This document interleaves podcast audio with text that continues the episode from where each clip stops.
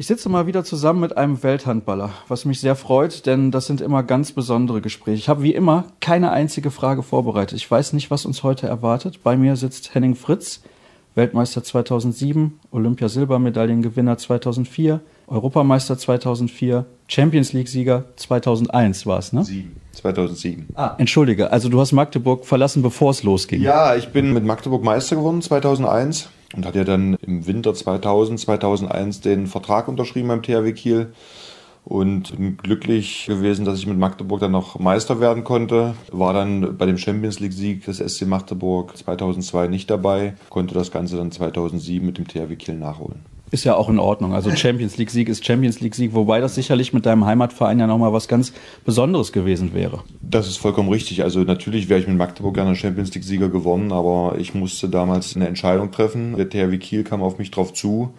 Und das war eine besondere Situation. Ich denke, dass ein Großteil, mit denen ich zu tun hatte, um den Handball, mit denen ich gespielt habe, der Meinung waren, dass ich immer beim SC Magdeburg bleiben würde. Das war vielleicht für mich auf der einen Seite Ansporn, eine Entscheidung für mich zu treffen, die anders ist.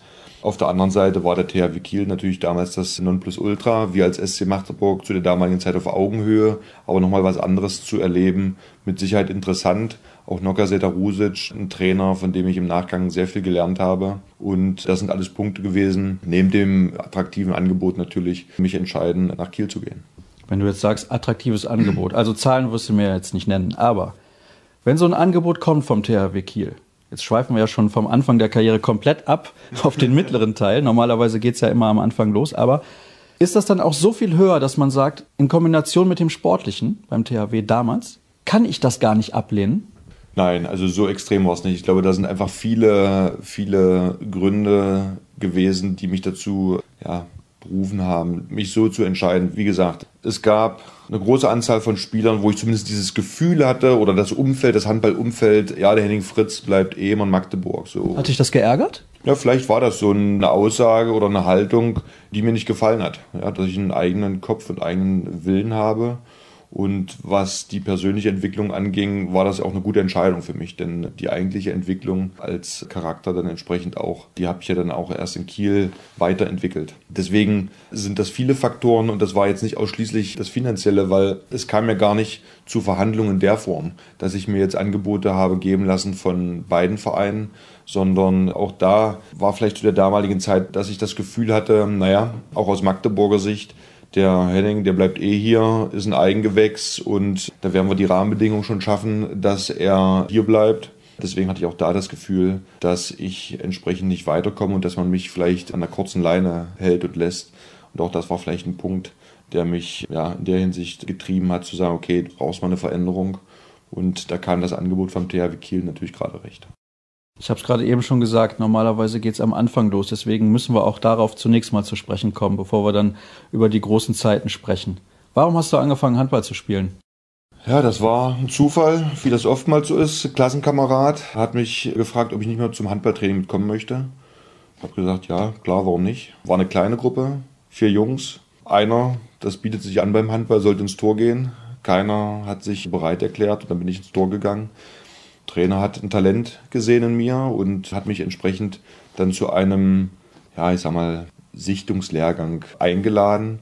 Und was bei mir im Nachgang im Kopf geblieben ist, ich glaube, das war ein einwöchiger Lehrgang und der Trainer hat dann zu jedem so ein Abschlussresümee gezogen und als er bei mir stand, hat er gesagt, und aus dir mache ich meinen Nationaltorhüter. Und jetzt muss man den Hintergrund wissen. Magdeburg, das waren noch tiefste DDR-Zeiten, SC Magdeburg das Aushängeschild des DDR-Handballs, Zehnmal DDR-Meister, hat einen Großteil der Olympiamannschaft 80 gestellt, die Olympiasieger geworden sind.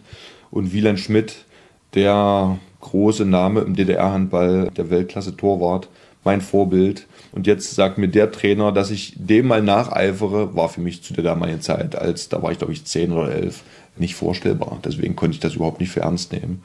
Wenn ich das jetzt so im Nachgang sehe, dass ich so einen Traum leben durfte und ja auch entsprechend mit dem persönlichen und auch Mannschaftserfolg kann man da wirklich mit Fug und Recht sagen, dass ein großer Traum in Erfüllung gegangen ist für mich.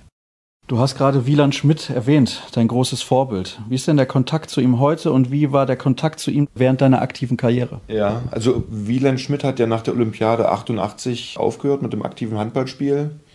Ein gutes Jahr später kam ja dann die Wende und Wieland hat nochmal begonnen, selber aktiv zu spielen. Aber in dem Zeitraum zwischen der Olympiade 88 und der Wende habe ich ein gutes Jahr noch Torwarttraining mit ihm genießen dürfen. Das war natürlich auch ein tolles Erlebnis, vom großen Idol trainiert zu werden. Auch da kann ich mich noch an eine schöne Anekdote erinnern. Zum Abschluss eines Trainings durften wir sie Meter bei ihm werfen. Und ich war der Einzige, dem es gelungen ist, an Wieland Schmidt vorbeizukommen, weil es nach unten links in Pfosten rein. Das war ein tolles Erlebnis. Dann ging Wieland, wie gesagt, Richtung Minden und Hameln, hat dann selber nochmal gespielt. Und der Kontakt hat sich dann in Richtung 2004 nochmal verstärkt. Wir haben beide ja zusammen ein Buch geschrieben. Halten und Siegen gibt es zwei Auflagen von, wo wir entsprechend unsere Vorstellung, was ein Torwart entsprechend trainieren sollte, um diesen Weg eines Nachwuchstorwarts zum Spitzentorwart zu gehen, trainieren sollte. Da haben wir damals ein gemeinsames Projekt gemacht, was mich natürlich auch sehr stolz gemacht hat, mit ihm das zusammen machen zu können. Und jetzt haben wir ja auch einen, ich sag mal, einen regelmäßigen Austausch, wo wir uns zu den Geburtstagen gratulieren. Wir haben uns zu einer gemeinsamen Zusammenarbeit mit dem DHB, was den Ausbau des Torwarttrainings und des Torwartspiels angeht, in einem Gremium zusammengesessen und Inhalte zu beigetragen. Also von daher tauschen wir uns ab und zu aus über die aktuelle Situation des deutschen Handballs und auch des deutschen Torwartspiels. Ist das in einer gewissen Form surreal, dass man mit seinem großen Idol mittlerweile so halbwegs befreundet ist? Na, jetzt nicht mehr. Also ich bin ja jetzt auch ein bisschen älter, man ist ein bisschen reifer und bewertet die Situation ja auch ein bisschen anders. Als Kind und Jugendlicher, wenn du ein Idol vor dir hast, bewertest du das ja als so weit weg, ja, als unerreichbar. So, und jetzt kann ich natürlich gut beurteilen, was ist notwendig, um diesen Weg und diese Entwicklung weiter vorzugehen und bewerte natürlich unsere jeweiligen Situationen auch ganz anders, als ich es damals als Kind und Jugendlicher bewertet habe. Trotzdem bestimmt was ganz Besonderes auch die ersten Momente dann mit ihm gewesen, wenn du den mal kennengelernt hast. Hast du vielleicht da auch noch eine Geschichte zu? Ja, na, ich war natürlich voller Ehrfurcht, aber Wieland ist jemand, der sehr umgänglich ist, der mich, ich sag mal, auch in dem Umgang miteinander sich mit mir auf gleiche Ebene gestellt hat, also nicht versucht hat, sich über mich zu stellen und damit war die Kommunikation sehr leicht. Also das war überhaupt gar kein Problem und kann mich daran erinnern, als wir dieses Buch zusammen bearbeitet haben, beziehungsweise Inhalte da zusammengetragen haben, was ja auch Videomaterial und so weiter angeht, dass er noch einige Anekdoten von damals erzählt hat. Man kann wirklich sagen, die Zeit seiner aktiven Zeit war ja auch sehr intensiv und da von diesen alten Zeiten zu hören, das hat mich natürlich interessiert und fand ich natürlich sehr spannend. Und jetzt sprechen wir zusammen über die alten Zeiten. Ist ja doch ganz interessant, wobei so lange sind die ja noch gar nicht her. Jetzt habe ich eben von dir gehört, dass du gesagt hast, es gab einen Trainer, der gesagt hat, aus dir mache ich mal einen Nationalspieler. Lebt er noch und lebte er noch, als du Nationalspieler geworden bist? Ich habe ihn einmal, ich habe ihn einmal noch getroffen. Ja, genau. Und da bin ich natürlich genau auf diesen Punkt zugekommen, wo ich gesagt habe, verrückt, ich kann mich daran erinnern, als du mir das damals gesagt hast, konnte ich das nicht für voll nehmen. Und dass ich jetzt so eine Karriere leben durfte, ja, das ist wirklich außergewöhnlich. Es zeigt auch mal wieder, dass man als Kind auf jeden Fall Träume und Visionen haben sollte. Ich glaube, es liegt an uns, an denen, die im Handballsport sich bewegen und Rahmenbedingungen schaffen wollen und sollen, um Kinder und Jugendliche nach oben zu bringen, ein Großteil der Kinder auch einfach die Möglichkeiten zu geben. Weil es sind trotzdem glückliche Umstände, die dazu beigetragen haben. Also auf der einen Seite für mich der glückliche Umstand der Wiedervereinigung. Das musst du dir vorstellen. In der Sportschule hast du halt alle Jahrgänge vor dir. Also ich hatte auf dem Weg in die erste Mannschaft hatte ich bestimmt ja, sechs bis acht Torhüter, die älter waren und damit auch dann zum Teil besser waren als ich, die ich hätte erstmal überleben müssen oder aber besser sein müssen als die. So, und das war eigentlich schier unmöglich. So, und durch die Wiedervereinigung ist ein Großteil Richtung Westen, um hochklassig zu spielen, um eine Berufsausbildung zu machen und, und, und. Und ich war mit einem der nächstjüngste. Die damaligen Trainer Ingolf Wiegert und Hartmut Krüger haben in mir auch das Talent gesehen, haben mich frühzeitig in die erste Mannschaft genommen. Da konnte ich dann schon diese Erfahrung sammeln, auf einem hohen Level zu trainieren und diese Würfe zu erfahren. Und wurde dann auch relativ schnell in die erste Mannschaft, was die Punktspiele angeht, eingebunden. Ingolf Wiegert, kann ich mich daran erinnern, hat ein Jahr lang mit mir Mittwochsvormittag eine Stunde Torwarttraining gemacht woran man sieht, dass das nicht immer entscheidend ist, ob das jetzt hoch entwickeltes Torwarttraining ist, sondern alleine nur der Fakt, dass er sich eine Stunde mit mir auseinandergesetzt hat. Simple Übung. Was weiß ich, Rolle vorwärts, links anschlagen, Ball oben halten und und und. Das eine Stunde lang. Habe ich wirklich gemerkt, in diesem einen Jahr, wie eine individuelle Entwicklung einfach stattgefunden hat. Auch aufgrund der Wertschätzung eines solchen erfahrenen Spielers war für mich Gold wert. So, und dass ich dann auch zum Teil von Verletzungen von Kollegen und so weiter dann die Chance bekommen habe. Dann musste ich die Chance natürlich auch nutzen in dem jeweiligen Spiel. So gab es für mich Schritt für Schritt die Möglichkeiten, in meiner Karriere mich weiterzuentwickeln. Dann auch relativ früh die Möglichkeit, damals Arno Ehret, der mich dann bei der Nationalmannschaft mit eingebaut hat. Später dann Heiner Brandt, der mir dann auch nach meinem Leistungstief 2005, 2006 welches ich in Kiel hatte, die Möglichkeit gegeben hat, die WM 2007 zu spielen. Das sind ja alles Dinge, die nicht selbstverständlich sind. Ja? Und da auf diesem Weg auch diese glücklichen Umstände zu haben, sie dann aber auch zu nutzen, das macht mich am Ende natürlich sehr stolz. Nun ist es ja so, dass man irgendwann als Jugendlicher vielleicht merkt, ich bin ein bisschen besser als die anderen. Diesen Punkt wird es ja bei dir auch gegeben haben. Und ich nehme an, dann wird man sich klar darüber, vielleicht könnte ich mal Profisportler werden. Nun war das ja aber, wie du eben gesagt hast, noch zu DDR-Zeiten, als du deine Jugend erlebt hast. Vielleicht kannst du mal ein bisschen erklären, wie das System im DDR-Handball funktioniert hat. Du hast das gerade schon ein bisschen angerissen, dass du eigentlich in der Sportschule dort sehr, sehr viele Leute vor dir hattest, beziehungsweise Konkurrenten, die dann gegangen sind, als die Wende kam. Aber was war denn deine Perspektive mit, sagen wir mal, 14, 15 Jahren? Also der Ansatz war ja ein ganz anderer. Zu DDR-Zeiten war das ein Privileg, zur Sportschule gehen zu dürfen. Du warst privilegiert. Ja? Die Sportschule hatte ein sehr hohes Ansehen im DDR-Schulsystem.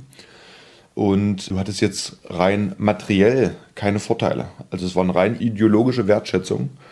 Das bedeutete, wir wurden mit 14 Jahren gesichtet. Ich bin mit 14 zur Sportschule gekommen. Zweimal am Tag Training zu haben. Der Vorteil hier war, dass Training und Schule koordiniert war, war aufeinander abgestimmt. Die Lehrer wussten, okay, die haben jetzt gerade Training gehabt, dass sie dann vielleicht mit den Schülern ein bisschen anders umgehen. Du wurdest gezielt gefördert, du hattest gute Trainingsbedingungen, gute Rahmenbedingungen, um entsprechend dich zu entwickeln. Dann der Zeitpunkt der Wende war für mich einfach, ich war zur Wende 15, ich habe es vorhin geschildert, die Spieler, die älter waren als ich, dass die dann Richtung Westen gegangen sind, das war ein glücklicher Umstand. Und so eigentlich habe ich profitiert von diesem DDR-Sportsystem, was einfach, was die Koordination zwischen Schule und Sport, was ja sehr wichtig ist, gerade in diesem Altersbereich, wo du ja noch nicht weißt, ob du diesen großen Sprung mal schaffst oder nicht, diese schulische Ausbildung ja trotzdem wichtig und notwendig ist war einfach perfekt aufeinander abgestimmt und koordiniert. Und dass ich dann davon profitiert habe, wie gesagt, von den Trainern, die auf junge Eigengewächse gesetzt haben. Ich einen Trainer Mitte der 90er Jahre hatte mit Lothar Döring, der stark auf mich gesetzt hat. Jetzt muss man natürlich ein bisschen die Situation sehen. Mitte der 90er Jahre stand der SC Magdeburg eher so im Mittelfeld. Also das heißt, nach unten ging nicht viel. Um die Meisterschaft hat man jetzt auch nicht gespielt. Das heißt, die Möglichkeit für einen Trainer, einen jungen Spieler oder einen jungen Torwart einzusetzen, ohne ein großes Risiko, war für, für Lothar Döring relativ einfach. Und so konnte ich einfach viele Jahre Praxis und Erfahrung sammeln, um entsprechend mich zu entwickeln. Und das hängt aber alles schon auch noch ein bisschen an diesem DDR-System. Es waren ja alles Trainer auch, Hartmut Krüger, Ingolf Wiegert, Lothar Döring, die das DDR-System kennengelernt haben, um zu wissen, wie baue ich jemanden auf. Ja, und so habe ich eigentlich bis Mitte, Ende der 90er Jahre von diesem DDR oder von diesem ehemaligen DDR-System profitiert, wo einfach eine gute Koordination zwischen Schule, Sport und medizinischer Abteilung koordiniert wurde. Hast du die Sportschule, ich meine, mit 14 ist man mitten in der Pubertät, hast du das als hart oder vielleicht sogar als sehr hart oder zu hart sogar empfunden? Ich habe mir darüber keine Gedanken gemacht, weil ich wollte immer gewinnen, ich wollte immer der Beste sein und für mich war das, das gehörte dazu, weil ich ja weiß, dass die Generation vor mir das Gleiche durchgemacht haben. Also habe ich das nie hinterfragt. Und ich weiß ja auch heute, dass Trainingsaufwand notwendig ist, um sich sportlich zu entwickeln.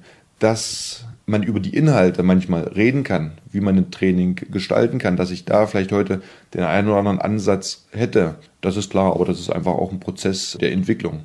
Ja, aber du brauchst, um über Spitzensport zu reden, brauchst du einfach eine hohe Anzahl von Trainingseinheiten. Ja, und die war durch dieses DDR-System einfach gegeben.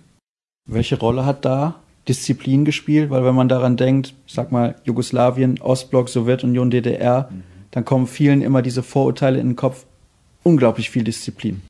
Ja, Disziplin ist Grundvoraussetzung, denke ich. Jeder ist da individuell. Ich bin jetzt nicht der Rebell gewesen, der ausbrechen musste, um seinen eigenen individuellen Vorstellungen gerecht zu werden.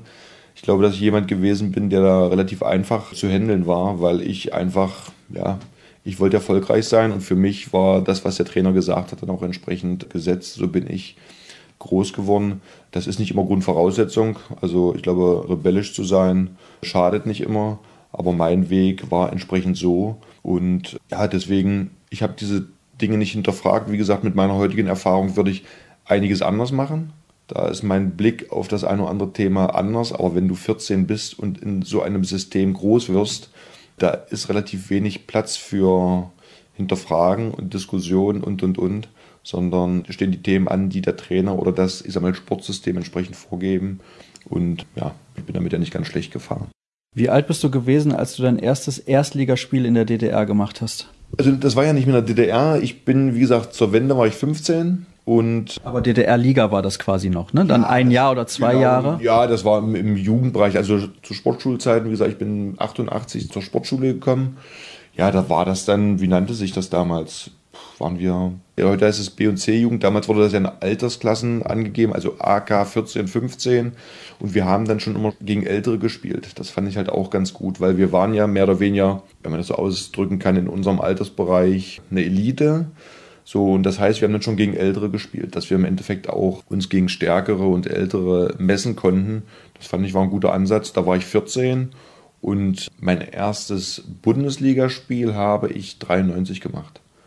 Also 92 mein erster Vertrag, wo ich bei der ersten Mannschaft dann mittrainieren konnte. Und 93 mein erstes Bundesligaspiel.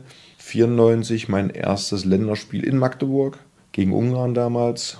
Und ja, und so ging das dann weiter. Das ging relativ fix. Erstes Bundesligaspiel und ein Jahr später schon Nationalmannschaft. Ja, es lief relativ gut. Ich glaube, damals war es Arno Ehret, der Bundestrainer war. Wir hatten natürlich mit Andreas Thiel, Stefan Hecker, Jan Holpert gestandene Torhüter, die unglaubliche Leistungen abgeliefert haben. Auch Andreas Thiel natürlich für mich ein, ein Vorbild. Das waren ja so die beiden Torhüter. Wieland Schmidt auf der einen Seite und Andreas Thiel auf der Westseite. Jetzt mit Andreas Thiel zusammenspielen zu dürfen, das war dann natürlich auch was Tolles. Ja, und ich war dann die nächste Generation, die talentiert war, auch mit jemandem wie Christian Ramota damals. Wir waren die beiden, die, glaube ich, dann die nächste Generation der jungen Torhüter waren. Ja, und ich hatte das Glück, dass Arno Ehret in mir halt dieses Talent gesehen hat und später Heiner Brandt und sie mir beide die Möglichkeiten gegeben haben, dass ich mich in der Nationalmannschaft bewähren kann. Du hast die WM auf Island gespielt, 95, als dritter Torhüter. Ja. Und wenn man dann so in die Kabine kommt, also bei deinem ersten Länderspiel, und da ist dann Andreas Thiel, der sitzt da, was denkst du? Um Gott, der Hexer, wie konnte das so weit kommen? Also, das muss ja für dich ein ganz, ganz spezieller Moment gewesen sein. Ja, na, ich bin auch jemand gewesen, der mit sehr viel Ehrfurcht vor diesen Leuten dann auch aufgetreten ist. Ja, das ist natürlich dann schon ein gewisser Alltag irgendwann. Ja, der erste Moment, richtig, wenn ich ehrlich bin, kann ich mich da nicht mehr dran erinnern, aber im ersten Moment natürlich hat man eine große Ehrfurcht und man beobachtet die Szenerie. Irgendwann wird es dann Alltag und von daher wird es dann eine gewisse Gewohnheit. Aber der Anfang ist natürlich dann schon erstmal, ja, steht man da und ist gespannt, was passiert. Ja. Hast du denn noch Erinnerungen an dein erstes Bundesligaspiel? Oh, ganz dunkel. Ich bin der Meinung, das war in Fredenbeck. Allerdings eine Situation, das war Anfang, wie gesagt, Anfang Mitte der 90er. Wir waren zu der damaligen Zeit sehr heimstark, aber auswärts sehr schwach und Fredenbeck war ein heißes Pflaster. Ich glaube, das war dann auch eine Phase, wo wir schon deutlich hinten lagen und ich komme rein. Ja, da war dann nicht mehr viel zu holen. Auf der einen Seite fehlte mir natürlich komplett die Erfahrung. Ich war dann nervös ohne Ende und wenn du auf dieser Ebene dann und bei diesem Tempo, das eine ist ja Training, beim Training dabei zu sein, das andere ist dann ein Bundesligaspiel, das ist ja nochmal eine ganz andere Situation. Und da war ich dann in dem Moment ja völlig überfordert. Also da konnte ich gar nicht, da habe ich dann keinen Ball gehalten. Das ist natürlich dann für mich auch frustrierend gewesen. Aber das hat sich dann Schritt für Schritt entwickelt. Du agierst dann etwas ruhiger, abgeklärter, hast dann vielleicht entwickelst mehr einen Plan, wie du mit dem einen oder anderen umgehen möchtest. Und das war dann einfach der weitere Schritt auf dem Wege, sich als ein guter Torwart zu entwickeln. Wo du Friedenberg sagst, da kommen bei mir Erinnerungen hoch an den Handball der 80er und 90er Jahre. Da gab es ein paar legendäre Mannschaften, Niederwürzbach, Leutershausen, Hameln, Milbertshofen, also um Gottes Willen, die sind ja alle nun leider nicht mehr mit dabei. Da mache ich mal einen kleinen Zeitsprung in unserem Gespräch. Fehlen dir solche Vereine heute ein kleines bisschen? Das ist immer ein Spagat. Die Frage kann man nicht mit Ja und Nein beantworten. Der Handball kommt vom Dorf, möchte ich mal sagen, aus den Zeiten von Großfeldhandball, aus Zeiten dass, also zumindest ist meine Interpretation oder meine Sichtweise so, dass der Fußball oftmals in den größeren Städten mehr Platz hatte und der Handball mehr auf dem Dorf gespielt wurde. Und deswegen war er traditionell ich möchte mal sagen, bis in die 90er, vielleicht noch Anfang der 2000er Jahre, sehr stark in den, in den dörflichen Gemeinden zu Hause im Zuge auch, dass wir erfolgreicher geworden sind in den Anfang der 2000er Jahre mit der Nationalmannschaft, eine höhere Aufmerksamkeit medial auf den Handball kam, wurde immer mehr der Weg auch Richtung der größeren Metropolen gesucht, um natürlich die Sportart besser zu vermarkten, um ein höheres Medienaufkommen zu bekommen. Und so kam ja dann auch die Situation zustande, zum Beispiel, dass die Lizenz von Bad Schwartau nach Hamburg gegangen ist, dass Gummersbach dann mal in der Lanxess Arena gespielt hat, dass Kronau Östringen fusioniert haben und dann als die Rhein-Neckar-Löwen in Mannheim spielen. Und ich glaube, es gibt noch einige andere Möglichkeiten. Hannover sehen wir, die jetzt in den großen Arenen spielen, die ja dann doch eher auch aus dem ländlichen kommen. Da gibt es mit Sicherheit noch ein, zwei andere Vereine, die das Ganze, dieses Argument äh, rechtfertigen. Von daher ist der Weg in den letzten Jahren mehr in Richtung große Metropolen gegangen, was ich für die Vermarktung für gut und richtig erachte. Wir sollten aber trotzdem den Ursprung, wo der Handball herkommt, vom ländlichen, nicht verlieren. Also da ist es wirklich der Spagat zwischen beiden. Du brauchst die große Arena, um viele Zuschauer zu bekommen, um auch den Medien eine Plattform zu geben. Aber wir sollten trotzdem, was die Vermarktung und die Kontakte angeht, in das ländliche nicht vernachlässigen, weil da ist der Ursprung und den Ursprung, den sollte man ja nicht verlieren. Wir kommen dann wieder zu deiner Geschichte. Ich wollte da gerade aber mal kurz einhaken, weil ich das Thema sehr, sehr interessant finde. Das lasse ich in den Sendungen regelmäßig anklingen, dass ich eben großer Fan des Handballs der 80er und 90er Jahre bin. Dort gibt es leider ja gar nicht so viel Material mal im Internet zu finden. Ja. Deswegen werden da wahrscheinlich gleich noch ein paar Fragen kommen. Ja. Es gab ja dann die Entwicklung beim SC Magdeburg hin zur Spitzenmannschaft. Ja. Dann sind irgendwann so Akteure gekommen wie Stefan Kretschmer, Joel Abati, mhm. Olafur Stefansson, für mich auch einer der genialsten Handballer überhaupt. Wann hast du so gemerkt, das entwickelt sich zu einer Mannschaft, die für mehr bestimmt ist als Platz 5 bis 10? Ja, das ging eigentlich in einem Jahr, lass mich kurz überlegen, war es 97 oder 98? Ich glaube 97. 97 kam Kretsche und ich glaube dann im darauffolgenden Jahr kam Atavin, Kerwadek und Abati, glaube ich. Und ein Jahr darauf, glaube ich, Olafur Stefansson. Also um diesen Zeitraum kamen diese Spieler, ja gut, und da brauchte man nicht groß rechnen. Das waren international Atavin, Olympiasieger mehrfach, die Franzosen Weltmeister 95, Olafur Stefansson, ein absoluter Weltklasse-Handballer. Also dass damit natürlich dann auch die Ziele sich verändern würden, das war ganz klar. Und das war natürlich dann auch mein Ziel, weil du hast einen überschaubaren Zeitraum, in dem du Titel gewinnen kannst. Wir haben 96, habe ich meinen ersten Titel geholt, sind wir Pokalsieger gewonnen mit dem SC Magdeburg. Im Jahr darauf haben wir den Supercup gegen den THW Kiel gewonnen. So, und wenn du einmal Lunte gerochen hast, dann willst du natürlich mehr oder du willst es dann bestätigt haben. Du möchtest sowas immer wieder haben. Dieses Gefühl und dieses Erlebnis mit den Fans zu feiern, den Titel zu feiern. Und als dann der Kader so dementsprechend verstärkt wurde, sind dann die Ambitionen entsprechend natürlich auch gestiegen. Für mich war dann die Situation auch, dass ich mich sportlich entwickelt habe und auch meine Ziele für mich persönlich sich dann auch verändert haben. Und das ist dann einfach ein, ein, Prozess. Und dass es uns geglückt ist mit dem SC Magdeburg entsprechend dann diesen nationalen Titel, der mir sehr wichtig war, weil ich den als sehr hoch anhänge, weil die deutsche Liga doch in der Breite damals schon auch sehr, sehr stark war über 10, 11 Monate entsprechend dann auch diese Leistung zu bringen.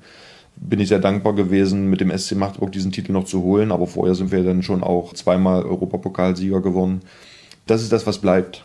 Das ist das, was bleibt und das war mir dann am Ende sehr wichtig. Ich kann mich daran erinnern, ich glaube 99 Europapokalsieger in Magdeburg. Kurz vor Schluss kam mir dann diese Gedanken im Kopf, dass du jetzt dich in diese Riege einordnest der großen Legenden wie Wieland Schmidt, ja, und das hat man mir, glaube ich, damals, oder ich kann das im Nachgang so sagen, dass die Anspannung in diesem Finale sehr, sehr groß war. Also ich habe das gespürt, dass mir das einfach auch sehr wichtig war, diesen Titel zu holen und bin, wie gesagt, sehr dankbar, dass ich diese Situation miterleben durfte und dann, ich sag mal, auch in so einer guten Mannschaft spielen zu können. Damals der Trainer war Alfred Gislason, der ist ja heute auch immer noch mit dabei. Also der hat es ganz schön lange ausgehalten in diesem Geschäft. Wie hast du ihn erlebt als Trainer? Weil wenn man Fotos sieht, die zum Beispiel Stefan Kretschmer mal rumschickt, so, ja. da sind schon ein paar legendäre Dinger mit dabei. Ja, Alfred war immer ein sehr lockerer und umgänglicher Trainer, mit dem man sehr viel Spaß haben konnte, der auch mit diesem Thema spielen konnte. Du wusstest bei ihm natürlich, wenn es um das Spiel geht, ist hohe Konzentration gefragt, aber er war bei den Themen nicht nachtragend ich bin ja dann relativ schnell auch in diese Kapitänsrolle reingeschlüpft und ich habe meine Rolle immer da drin gesehen, vor allen Dingen den Spielern eine Stimme oder sie zu unterstützen, die weniger spielen und dadurch vielleicht auch eine gewisse Unzufriedenheit da ist. Und immer wenn ich zu Alfred gegangen bin mit diesem Anliegen, hat er immer eine Argumentation, warum er sich so und so und so entschieden hat. Und da war ich mit ihm immer überein. Also von daher konnte er seine Entscheidung immer gut argumentieren, hatte, glaube ich, auch einen guten Umgang mit den Spielern. Und es ist ja nicht immer nur fachliches Wissen, was notwendig ist, um erfolgreich zu sein, sondern auch eine gewisse menschliche Kompetenz. Und ja, da war Alfred sehr umgänglich. Alfred war natürlich auch ein Typ, mit dem man gut feiern konnte. Das wusste er ja auch, wie man das kann. Ja, und das sind alles Komponenten, die notwendig sind, um Atmosphäre zu haben. Du brauchst Atmosphäre in einer Mannschaftssportart. Und er war ja in allen Bereichen sehr kompetent und stark. Oh, das ist eine interessante Formulierung. Sehr kompetent und stark in allen Bereichen und konnte gut feiern, hast du gerade eben noch gesagt. Ja. Willst du das noch ein bisschen ausführen? also, ich habe da jetzt kein Detail. Ich weiß nur von einigen Aussagen, dass die Feier dann ja zum späteren Champions League-Sieg außergewöhnlich war. Da war ich dann nicht mehr mit dabei. Aber die deutsche Meisterschaft, die wir 2001 erzielt haben, und auch die Europapokalsiege davor, die waren legendär. Da gibt es jetzt keine Szene oder Situation, die ich hier nochmal wiedergeben kann, die jetzt außergewöhnlich war. Was mir so im Kopf bleibt, ist das Europapokalfinale 2001 in Metkovic, welches wir glücklich zu Hause mit einem Tor gewonnen haben. Und wir in die Halle kommen, weiß gar nicht, 2.000, 3.000 Zuschauer, nicht groß, aber extrem laut. Die Fans waren zwei Stunden vor dem Spiel schon da. Spannung war bei uns groß, weil wir haben uns in Magdeburg wirklich nicht mit Ruhm bekleckert und wir wussten, okay, in Kroatien mit der Atmosphäre, ein Tor nur vorne, das wird ein enges Ding heute. Und Alfred erzählte eigentlich gar nichts von Handball, keine taktischen Anweisungen, weil wir waren alle gespannt. Es war jetzt, Erwärmung war vorbei, wir kommen rein, Abschlussbesprechung. Wir waren jetzt gespannt, okay, was gibt es noch für taktische Hinweise? Und er hat nur von Philosophie gesprochen. Er hat nur philosophiert. Also er hat nur gesagt, sag mal so sinngemäß, ja, alles das, was bleibt, sind solche Erfolge und ging eher über diese emotionale Schiene. Und ich muss sagen, ich bin aus dieser Kabine gegangen und habe gesagt, ja genau, oh, das ist es. Und wir sind dann wie, ich sag mal, wie die Wikinger dann raus und waren mental einfach stark. Die Qualität war ja da, die Qualität war ja auch groß, die haben wir dann auch umgesetzt. Aber in so einer Atmosphäre und unter den Rahmenbedingungen, dass wir nur mit einem Tor vorne waren, das dann auch entsprechend umzusetzen.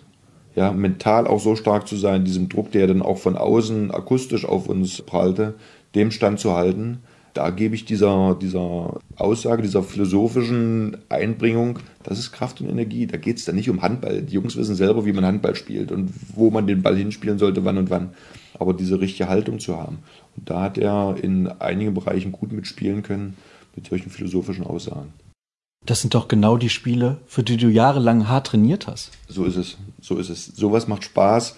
Heute hier zum Beispiel in so einem Interview darüber zu reden, weil das sind die außergewöhnlichen Situationen. Ich weiß von vielen Fans, auch gerade jetzt wieder bei der Weltmeisterschaft, die sagen, wie macht ihr das? Ich halte das nicht aus. Dieser Druck und diese Spannung und hier und da. Das stimmt. Das klappt natürlich nicht immer. Es geht aber darum, in diesem Prozess sich zu entwickeln und so darauf vorzubereiten, egal wie die Situation ist, wie ausweglos sie auch scheint, trotzdem kühlen Kopf zu bewahren und mit Engagement Richtung Tor zu gehen das sind die Momente, die bleiben, die man vielleicht bis dahin nur bei anderen gesehen hat, im Fernsehen. Vorhin als Beispiel 80er Olympiafinale. In der letzten Sekunde Wieland Schmidt hält den Ball, außergewöhnlich, wo man sagt, wie kann man dem Ganzen standhalten? Und jetzt selber solche Erfahrungen gesammelt zu haben, das ist groß. Das hat für mich einen großen Wert, weil das sind die Situationen, wo sich zeigt, erstmal die individuelle Stärke, dem standzuhalten, aber auch als Team weil es ja dann eine Teamleistung, dass jeder entsprechend auch sich individuell mit einbringt, dass jeder auch diesem Druck standhält. Das sind ganz besondere Momente, die eigentlich nur der Sport zeigt und dann auch den schmalen Grad zwischen Erfolg und Misserfolg auch aufzeigt. Nun ist es ja jetzt bei dir so, dass du nicht vor 20, 25 Jahren aufgehört hast. Das heißt, diese Erinnerungen sind größtenteils noch verhältnismäßig frisch. Trotzdem würde mich mal interessieren, ob du manchmal zu Hause sitzt auf dem Sofa oder abends, wenn du ins Bett gehst dass dir solche Spiele und Situationen nochmal durch den Kopf gehen? Oder ist das eigentlich gar kein Thema für dich, weil das so weit weg ist und du jetzt in einem anderen Abschnitt deines Lebens unterwegs bist? Also diese Gedanken kommen eigentlich nur in den Gesprächen, so wie wir sie jetzt haben. Ansonsten habe ich das nicht, weil ich habe das in der Form verarbeitet, kann es bewerten und weiß einfach heute, dass es notwendig ist. Ich glaube, weil ich vorhin von Prozess gesprochen habe, damit zu spielen, dass es nicht immer nur, wie soll ich das ausdrücken, für das Handballerische jetzt notwendig ist, ob ich den Spielzug links oder rechts rum spiele, sondern dass einfach die geistige Haltung zu irgendeinem Thema, Da ist jetzt der Sport vielleicht ein gutes Beispiel. Aber das können wir ja auch beziehen auf das Berufsleben, auf die Haltung zur Schule oder, oder, oder in unserem gesamten Leben. Es ist ja immer die Frage, wie bewerte ich eine jeweilige Situation. Das ist immer ein Prozess und das ist, glaube ich, auch ein Punkt, den man weitergeben muss, weil manchmal bewerten wir die Situation, wie sie vielleicht gar nicht ist. Nur unsere innere Haltung und unsere Erfahrungen lassen uns vielleicht die Situation gerade schlecht oder im anderen Fall gut darstellen. So. Wir wollen ja aber in den meisten Dingen, die wir tun, erfolgreich sein.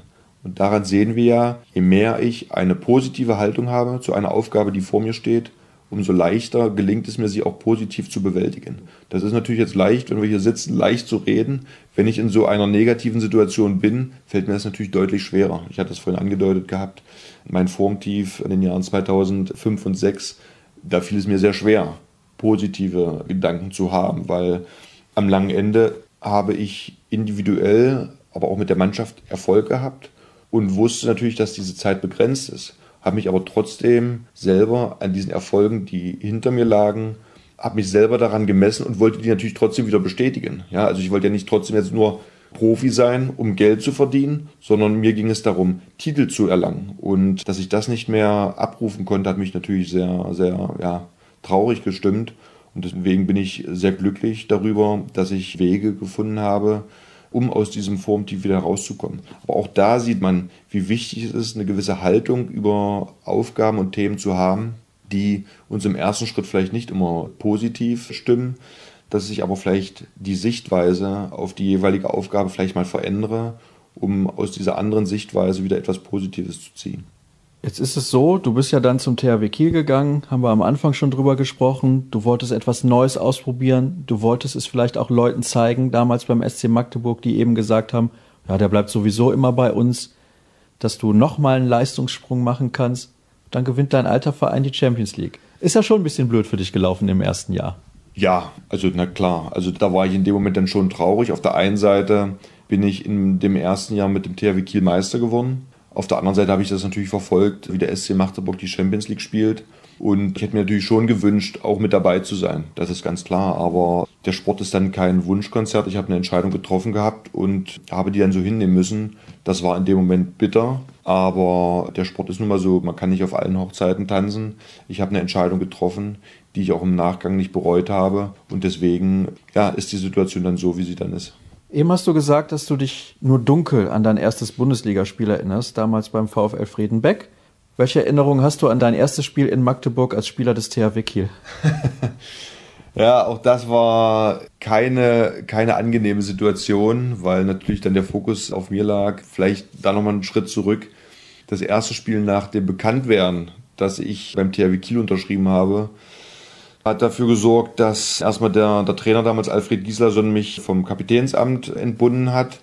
Ich habe dann erstmal auch nicht gespielt, was in der Form mit Sicherheit auch gut und richtig war. Das Publikum hat mich ausgepfiffen, was für mich dann natürlich auch keine schöne Situation war. Und man auch sieht, wie intensiv das Magdeburger Publikum natürlich sich mit den Leuten identifiziert und mich dann in der Form ja als eine Art, keine Ahnung, ob ich die Stadt oder den Verein verraten habe. Weiß nicht, wie die Leute das sehen, aber das zeigt ja doch eine sehr hohe Identifikation.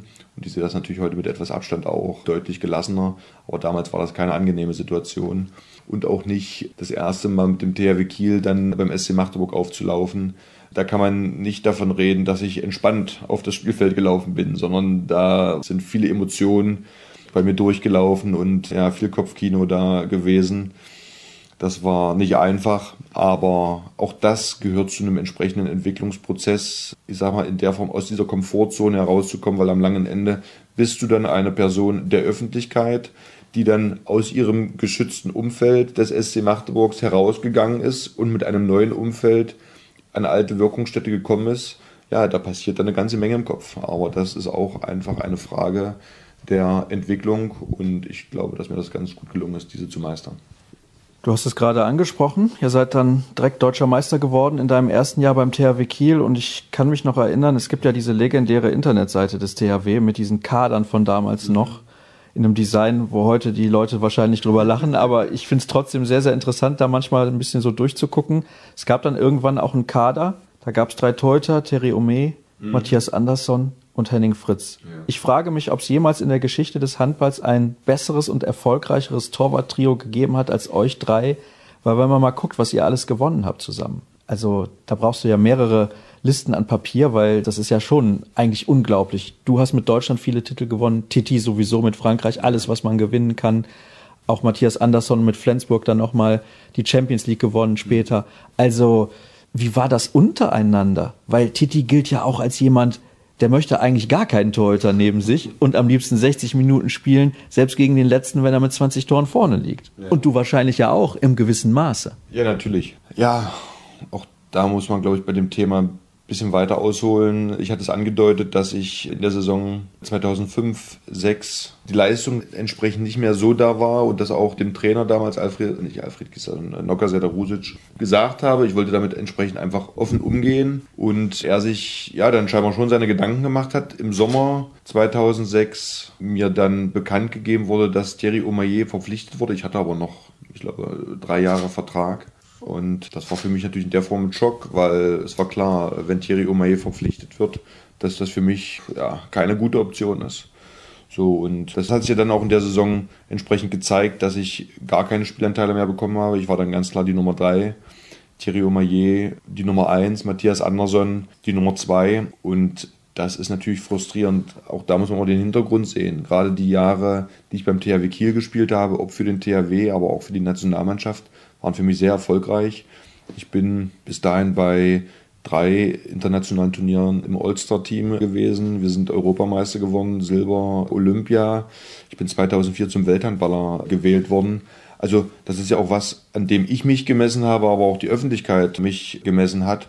Und jetzt mit einmal bist du nur noch die Nummer drei. Das ist natürlich sehr frustrierend.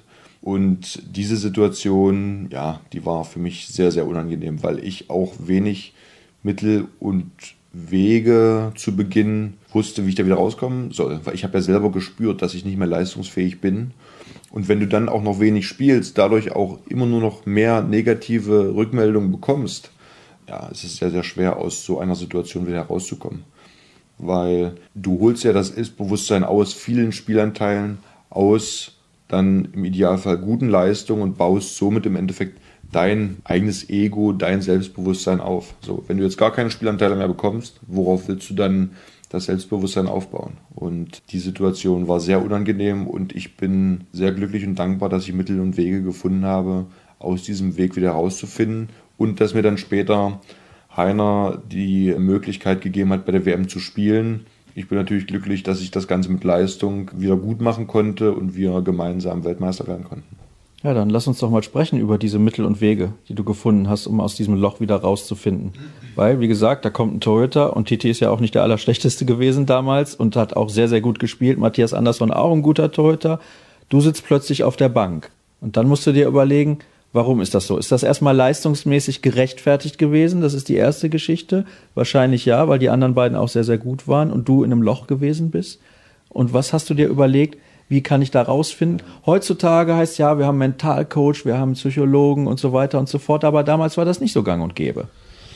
Ja, man muss die Zeit sehen. Das sind gute 13, 14 Jahre her. So, da war das Thema, ich nenne es jetzt mal als Überbegriff Burnout, war, ja gut, das ist heute auch noch nicht positiv belastet, aber damals war es noch mehr ein Tabuthema. Ja. Die Situation ist ja folgende, du hast als Leistungssportler einen gewissen Marktwert. So, wenn ich jetzt mit so einem sensiblen Thema an die Öffentlichkeit gehe, sinkt damit natürlich oder wird, wird der Name Henning Fritz und damit auch seine Leistung bzw. sein Marktwert ja irgendwo in Frage gestellt. Also sprich, ein Verein sucht einen Torwart, hat drei Torhüter zur Auswahl, einer ist Henning Fritz. So, jetzt sucht man Plus und Minus, versucht man abzuwägen und sagt, okay, der Henning Fritz wurde mit diesem Thema schon mal konfrontiert, dann fällt er schon mal höchstwahrscheinlich raus. So, das heißt, dass damit, was deinen Marktwert angeht, eine Schwächung stattfindet. Somit war klar, du kannst mit dem Thema schwer nach außen gehen. So, das bedeutete, dass ich selber versucht habe, alternative Wege, alternative Medizin zu nutzen, die damals noch in einem sehr frühen Stadium war. Äh, die Schulmedizin konnte mir nicht helfen, weil die Schulmedizin würde entsprechend Blutproben nehmen, gucken, gibt es irgendwo einen Mangel an Eisen, Magnesium, so, die waren alle gut und perfekt.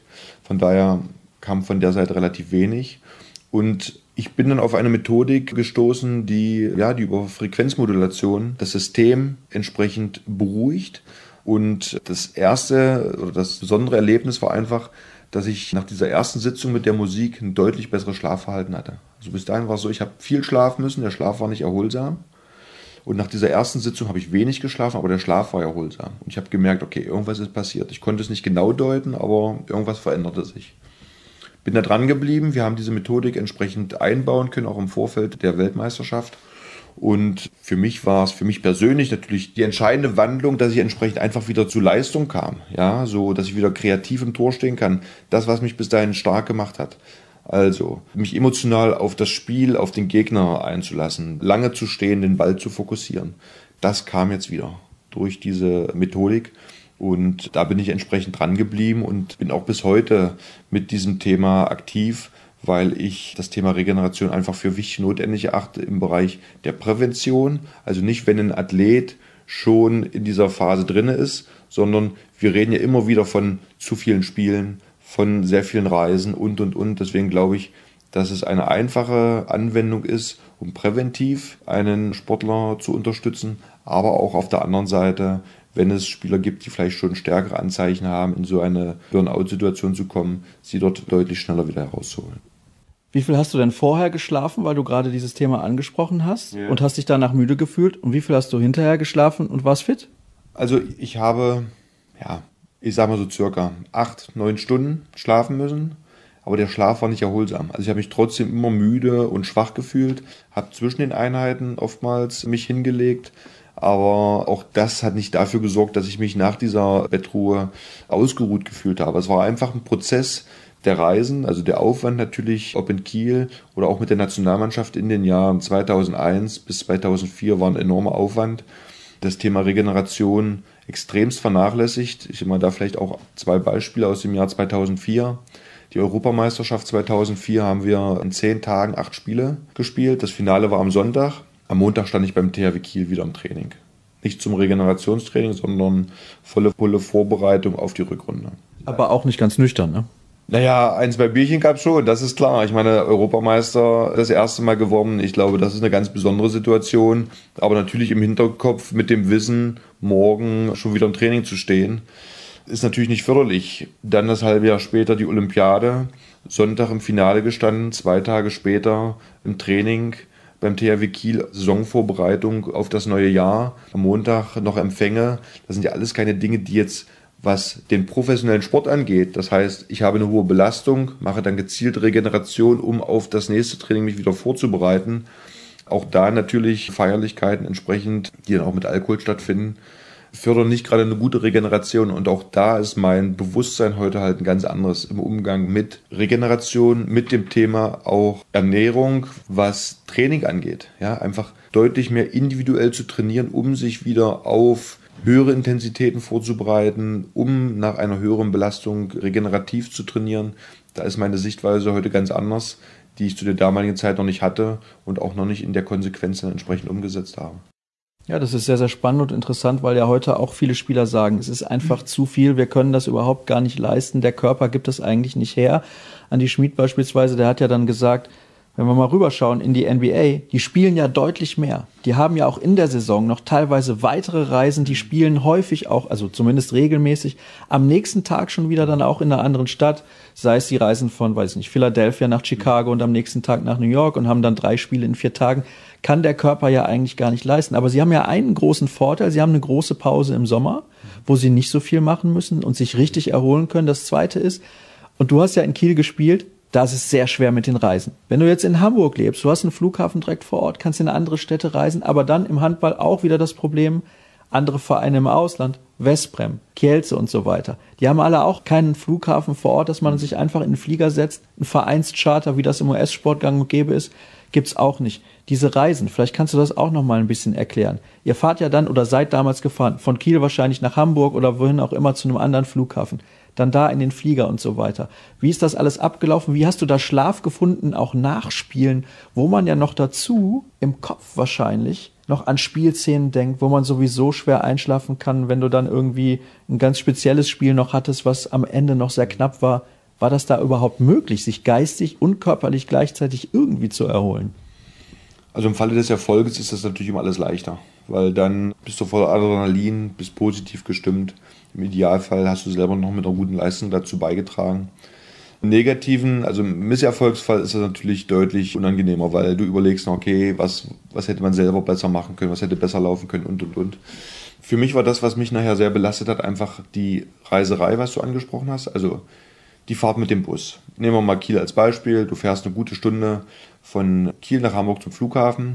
Bist da, weil du mit einer großen Gruppe da bist, deutlich früher da, zwei Stunden. Fliegst dann, ob innerhalb von Deutschland oder innerhalb von Europa, eine, anderthalb Stunden. Ehe das ganze Gepäck draußen ist, mit dem Bus, Busfahrt zum Hotel, umziehen, meist gleich nächste Training, das gleiche Retour nächsten Tag wieder zurück. Du hast so viel Zeit, die du nicht professionell für deinen Körper nutzt. Also professionell bedeutet für mich, ein gezieltes Training zu machen. Das muss jetzt nicht unbedingt in der Halle sein. Aber wenn es ein lockerer Lauf ist oder ein Stretching oder ein Krafttraining, um einfach die Rahmenbedingungen zu schaffen, deinen Körper optimal fit zu halten. Weil du verlierst ja einfach an, an wie soll ich ihn sagen, an Substanz, an Frische, um wieder, also Frische bedeutet ja überwiegend vor allen Dingen geistig, weil der Körper an sich, glaube ich, kann sehr, sehr viel leisten. So, aber wenn wir geistig nicht die Frische haben, entsprechend unsere Muskulatur anzusteuern und anzusprechen, dann kannst du noch so viel machen und tun. Deswegen ist es immer diese Balance und es ist einfach notwendig, Training in diesem regenerativen Bereich zu absolvieren, um wieder Spitzenleistung zu machen. Also zu denken, du gehst in ein Abschlusstraining, anderthalb Stunden, stehst dann da wieder im Tor, hast dann halt auch viele eintönige Trainingseinheiten, ja, weil es klar, der Trainer sagt, okay, wir haben jetzt nur eine Stunde, dann machen wir jetzt noch ein bisschen Taktik, so das heißt, kurz warm machen, du stehst wieder im Tor, obwohl es vielleicht besser wäre, vielleicht ein Krafttraining zu machen oder einen lockeren Lauf oder ein Stretching oder was auch immer. Da ist, glaube ich, viel Luft in diesem Bereich für die Athleten, sich zu optimieren und vielleicht, um auf den Punkt zu kommen, NBA. Ich sehe das auch als eine Möglichkeit, diese Belastung und diese vielen Spiele zu bewältigen. Ich glaube nicht, die Diskussion gibt es ja nun schon mittlerweile über Jahrzehnte, dass wir zu viele Spiele haben, dass wir jedes Jahr eine Großveranstaltung haben und und und. Wir sehen, da wird sich nichts dran verändern. Also geht es eher daran, wie können wir diese Masse an Spielen besser bewältigen. Und da halte ich den Ansatz, im Sommer eine größere Pause zu haben, um auf der einen Seite erstmal wirklich Abstand zu haben, also wirklich Urlaub zu haben und eine Regeneration von diesen Spielen zu haben. Urlaub bedeutet jetzt nicht, vier Wochen am Strand zu liegen. Aber es heißt mal, ich sage mal, vielleicht zehn Tage mal wirklich nichts zu tun und mal wirklich vom Kopf und auch körperlich runterzukommen. Und dann aber schon wieder langsam sich individuell aufzubauen, was das Ausdauertraining angeht, aber auch Krafttraining dass ich dann schon mit einem relativ guten Zustand in die Saisonvorbereitung komme. So, und dann muss die Saisonvorbereitung auch die Zeit und die Umfänge haben, um wirklich athletisch jemand zu entwickeln. Also wenn ich nur zehn Tage habe, um im Stadion und im Kraftraum zu trainieren und den Rest brauche, um mein taktisches Konzept und Turniere abzuwickeln, halte ich das für zu wenig. Wenn wir dann eine Spielsaison von zehn bis elf Monaten durchhalten wollen. Das ist aus meiner Sicht nicht möglich. Also wir brauchen in der Summe Sommer mehr Luft. Bedeutet natürlich, dass die Spiele dann in der Saison enger gefasst werden müssen. Und das ist für mich auch eine Frage der Gewohnheit. Ja, ich denke schon, dass es möglich ist, innerhalb von drei Tagen zwei Spiele zu machen.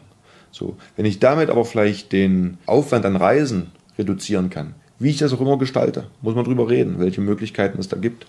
Ja, aber es gibt vielleicht die Möglichkeit, damit den Spielplan einheitlicher zu machen. Ich sage es mal als Beispiel, die Idee, Freitag, Sonntag zu spielen. Ich weiß, das ist nicht immer umzusetzen, aber egal wie, sich Gedanken zu machen, wie kann ich das komprimieren, um am Ende im Sommer mehr Zeit zu haben für Regeneration und Vorbereitung.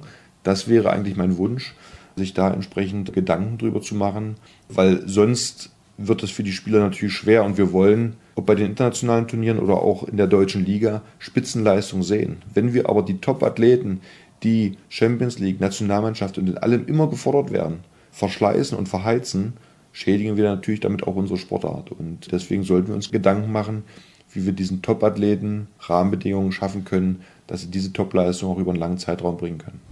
Ist eine interessante Sichtweise, dass du sagst, zwei Spiele in drei Tagen sind eigentlich gar kein Problem. Das ist ja auch das, was einige Spieler durchaus schon haben anklingen lassen. Und vielleicht wäre es auch eine Möglichkeit zu sagen, wir müssen gar nicht Ende August schon anfangen, weil in manchen Bundesländern sind da noch Schulferien. Genau. Die Leute fangen sowieso erst an, ab Mitte September so richtig wieder in die Hallen zu gehen. Also ein erster Schritt ist ja getan. Champions League Final Four, wie ich finde, auch völlig zu Recht, soll den Abschluss einer jeden Handballsaison bilden und das wird in Zukunft auch so sein.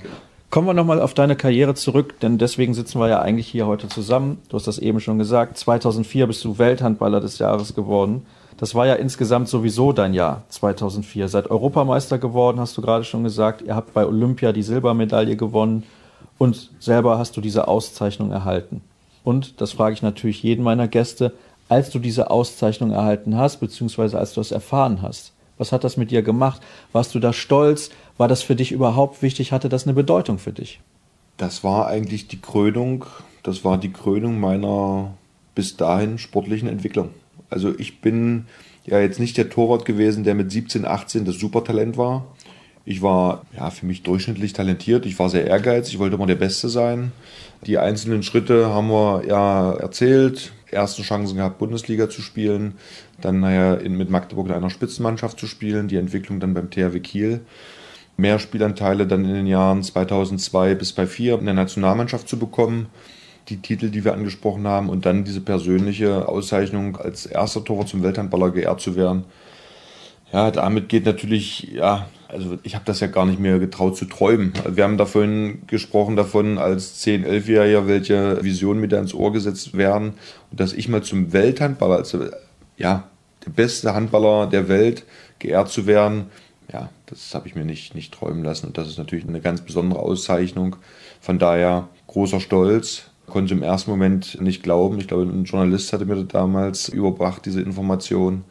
Und ja, große Dankbarkeit, großer Stolz. Also wie gesagt, eine ganz tolle Situation und eine große Dankbarkeit.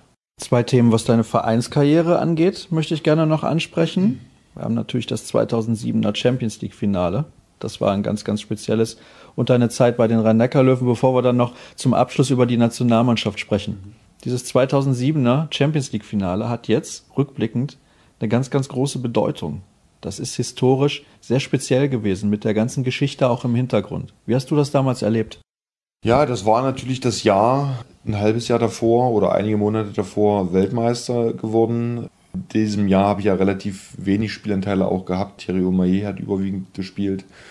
Deswegen war das emotional ja, auch ein großer Spagat. Das Jahr sportlich für den THW sehr erfolgreich. Wir sind Meister geworden, wir haben den Pokal gewonnen und die Champions League gewonnen. Was für mich natürlich in der Form etwas tragisch war, dass ich mich beim WM-Finale ja verletzt habe und aufgrund dieser Verletzung sehr wenig Spielanteile bekommen habe, bis gar keine. Deswegen ist es schön gewesen, bei diesen Titeln mit dabei zu sein, aber wenn man wenig dazu beiträgt, dann ist die Freude natürlich dann auch getrübt. Von daher sehe ich das emotional natürlich aus den unterschiedlichen Blickwinkeln. Bin stolz, bei so einer unglaublich guten Mannschaft dabei gewesen sein zu können. Aber als Spieler möchtest du natürlich gerne deinen Teil dazu beitragen. Von daher sehe ich diese damalige Situation mit gemischten Gefühlen. Das heißt, du standest damals auf dem Rathausbalkon und konntest gar nicht richtig so loslassen und die Situation genießen? Nein, genießen konnte ich sie so nicht. Also es ist etwas anderes, zumindest mit meiner Einstellung, wenn ich meinen Anteil an diesem Erfolg habe oder wenn ich es nicht habe. Dadurch, dass ich damals halt wenig Spielanteile hatte, konnte ich das nicht so genießen wie vielleicht in den Jahren davor, wo wir Titel entsprechend gewonnen haben. Ja, das ist doch ganz interessant zu hören, weil das kann ich mir durchaus gut vorstellen, wenn man halt selbst nicht so viel dazu beigetragen hat, dass man dann diese Freude gar nicht so richtig empfindet. Du bist dann irgendwann ja nochmal zu einem anderen Verein gegangen, zu den Rhein-Neckar-Löwen. Hattest du eigentlich im Vorfeld gedacht, der THW Kiel ist dein letzter Club? Das war mein Wunsch. Ich hatte ja noch zwei Jahre Vertrag und ich hätte mir schon vorstellen können, beim THW meine Karriere zu beenden. Aber auch das sind keine Dinge, die man immer planen kann. Es kommen manchmal andere Dinge dazu und auch das gehört mit zu diesem Prozess dazu. Äh, ich kann aus meiner Sicht halt heute einfach Dinge anders bewerten. Was ist notwendig, um zum Beispiel solche Erfolge, die wir zum Beispiel mit dem THW erzielt haben, was ist da ausschlaggebend? Ne, das ist, dass du gewisse Typen hast, die auch eine gewisse Haltung und eine gewisse Einstellung haben zu dem Thema Spitzensport, Leistung. Wie verhalte ich mich in der Gruppe und und und. Das sind halt viele Komponenten, die, wenn sie funktionieren, die Grundlage für Erfolg sind sind diese Themen nicht gegeben, ja, dann reicht es halt nicht für Platz 1. Dann reicht es halt nur für Platz 2 oder 3. So, und das sind eigentlich die Lehren, die ich da aus meiner Karriere ziehen kann und die ich bei den Rhein-Neckar-Löwen dann vielleicht nochmal aus einer etwas anderen Perspektive lernen durfte.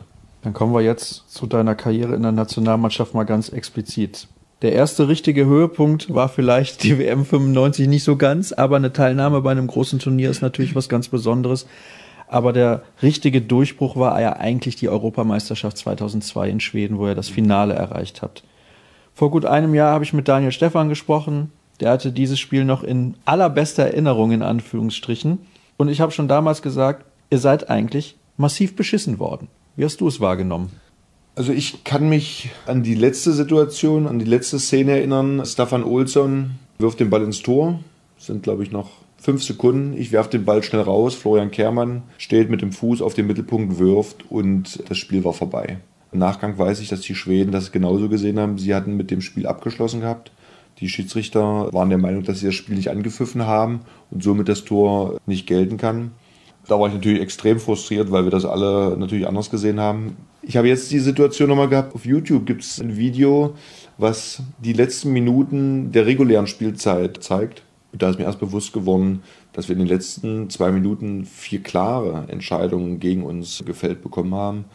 Was mir das nochmal bewusst gemacht hat, dass wir da nicht gerade bevorteilt wurden. Aber ja, auch da mit etwas Abstand wissen wir, dass es vielleicht immer einen kleinen Heimnimbus gibt. Den haben damals die Schweden gehabt, den haben aber auch andere Nationen gehabt. Von daher will ich das gar nicht explizit auf dieses Thema ziehen. Wir haben vorher einige Möglichkeiten gehabt, uns entsprechend vielleicht abzusetzen von den Schweden, was uns nicht gelungen ist. Und das war für uns sehr frustrierend und enttäuschend, weil wir wirklich ein super Finale gespielt haben. Die Schweden im eigenen Land, noch die große alte Generation, am Rande der Niederlage zu haben, das wäre natürlich ein Riesenkuh gewesen. Muss man natürlich auf der anderen Seite sehen, dass ein halbes Jahr vorher ich zum THW gekommen bin. Und jetzt auf der anderen Seite halt ein Wieslander, ein Olsson, ein Löwgren stehen, die jetzt im eigenen Land zu schlagen, das wäre natürlich schon ein tolles Ding gewesen. Aber gut, der Sport ist kein Wunschkonzert und es ist so, wie es ist. Von daher auch das eine Erfahrung gewesen, die einfach zu einem Sportlerleben dazugehört. Ja, ihr habt ein EM-Finale gebraucht, um das nächste zu gewinnen. Ihr habt ein WM-Finale gebraucht, um das übernächste dann zu gewinnen, ja. weil es gab ja noch ein Turnier dazwischen.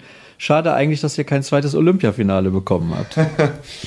ja, wir hätten die eine Chance, die wir hatten, nutzen sollen. Ja, wir hatten die Kroaten ja auch eigentlich in der Hand. Ich weiß, erste Halbzeit lief für uns super. Mir lief's gut, Abwehr gut gespielt. Wir haben im Angriff gut gespielt und kann mich an die Situation erinnern, dass die Kroaten halt angefangen haben, sich schon selber zu zerfleischen, ne? haben diskutiert miteinander und haben sich selber Vorwürfe gemacht.